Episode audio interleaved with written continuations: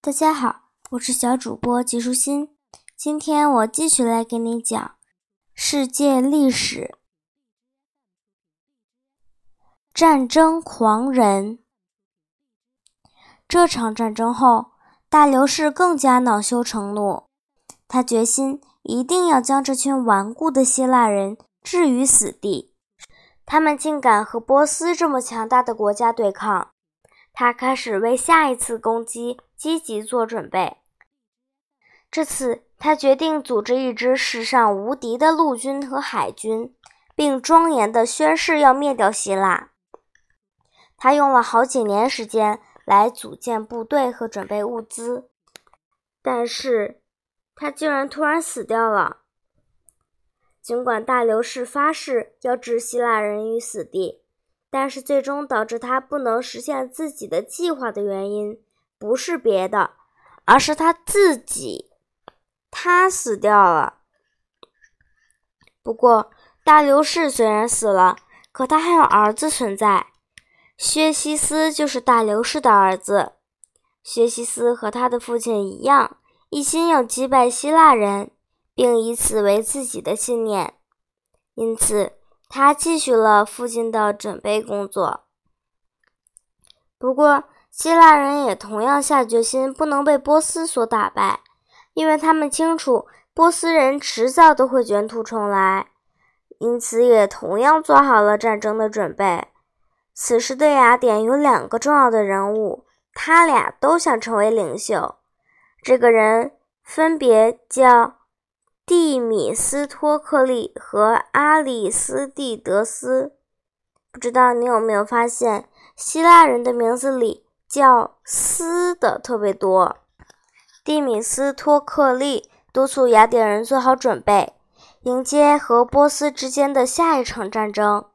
他尤其坚持组建一支希腊人的舰队，理由是他们没有舰船，而波斯人却有众多的战舰。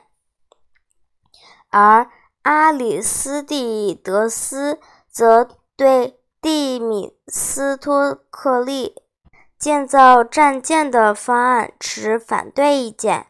并且坚决反对，理由是这是一项毫无意义的花费。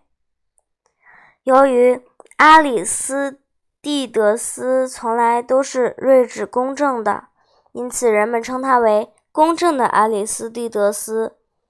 可尽管如此，仍有些人想将他驱逐出雅典，缘由是在他们看来，阿里斯蒂德斯。在建造战舰这件事情上的看法是不对的，而蒂米斯托克利则是对的。于是，这些人在等待陶片流放投放日的到来。你还记得我在前面提到过这个习俗和他的确立人吗？在前面的故事中，我曾为你们讲过，这个习俗是克里斯提尼大约在公元前五百年创立的。当投票日到来之后，阿里斯蒂德斯遇到了一个不会写字也不认识阿里斯蒂德斯的人。这个人请阿里斯蒂德斯帮他投票。阿里斯蒂德斯问他想写谁的名字，那个人回答是阿里斯蒂德斯。阿里斯蒂德斯没有向对方承认自己是谁，而是问他：“你想把这个人赶走的原因是什么呢？”他究竟做错了什么事吗？那个人长叹一声，回答说：“不，他没有做过什么错事，只不过我总听到身边的人说他公正公正的，实在令我厌烦。”对于这种不可理喻的回答，阿里斯蒂德斯想必一定会感到异常的震惊，但他还是替这个人将自己的名字写了下来。结果在统计选票时，因为主张流放他的人数众多，他就被驱逐出境了。尽管阿里斯蒂德斯流放好像不太公平，不过幸亏这样做了，因为这样一来，蒂米斯托克利就可以将自己的主张付诸实现，雅典人就可以继续为战争做准备了。结果证明，这是相当正确的决定。雅典人建造了一对三排桨战船，而且还将希腊所有的城邦联合起来，大家共同商定，一旦战争爆发就合力抵抗。而因为斯巴达是著名的战士之城，所以战争时的联军领袖非他莫属了。公元前四百八十年，在公元前四百九十年的马拉松战役过去十年后，强大的波斯帝国再次准备进攻希腊。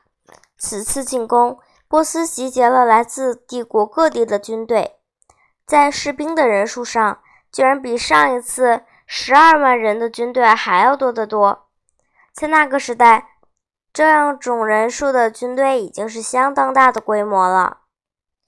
到底这次的人数是多少呢？据说这一次，这支庞大的波斯军队是由超过两百万名士兵组成的。两百万人，这是一个多么庞大的数字啊！可是，人群众多，自然问题又出现了。第一个问题就是如何将这么多士兵运到希腊去？用船肯定是不行的，因为纵然是最大的三排桨战船，也仅能装下几百人而已。再说了，就算可以都用船来运，那这么多的士兵得要多少艘船呢？你们可以来算一算，两百万人，每艘船装几百人，或许。将那时世界上所有的战船加起来都不够用。最后，薛西斯决定全军步行到希腊。尽管那样旅途会很长，但那是唯一可以绕过大海的方式。就这样，他们出发了。波斯军队在行军路上遇到一条样子有点像宽阔的河流的海峡，这条海峡正好横穿波斯军队的必经之路。这条海峡就是当时的赫勒斯邦，如今它还在那里，你可以在地图上找到它。不过，它现在的名字是达达尼尔海峡。达达尼尔海峡上面没有桥梁，由于这条海峡只有一千六百米宽，所以上面没有桥梁。因为当时还没有出现那么长的桥呢，于是。薛西斯让士兵们将船拴在一起，连成一行，又在船上面铺上木板，这样一座桥就形成了，军队就可以从上面穿过海峡了。就在这桥刚刚搭好的时候，一场暴风雨从天而降，桥被毁了。这场风浪使薛西斯异常愤怒，他让人鞭打达达尼尔海峡的水。如同惩罚一个敌人或是奴隶那样，接着他又下令重新建桥。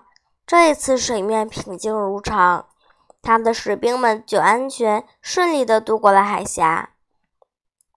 薛西斯的军队太过庞大，据说这些人分成两排队伍，一直七天七夜不停地走着，这才全部穿过海峡到达对岸。而薛西斯的舰船沿着海岸。紧随部队前进，最后他们全部到达希腊的北部高原。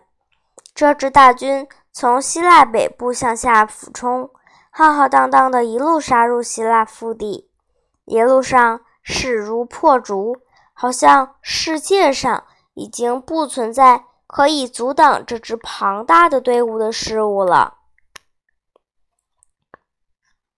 今天的内容就是这些啦，小朋友。拜拜。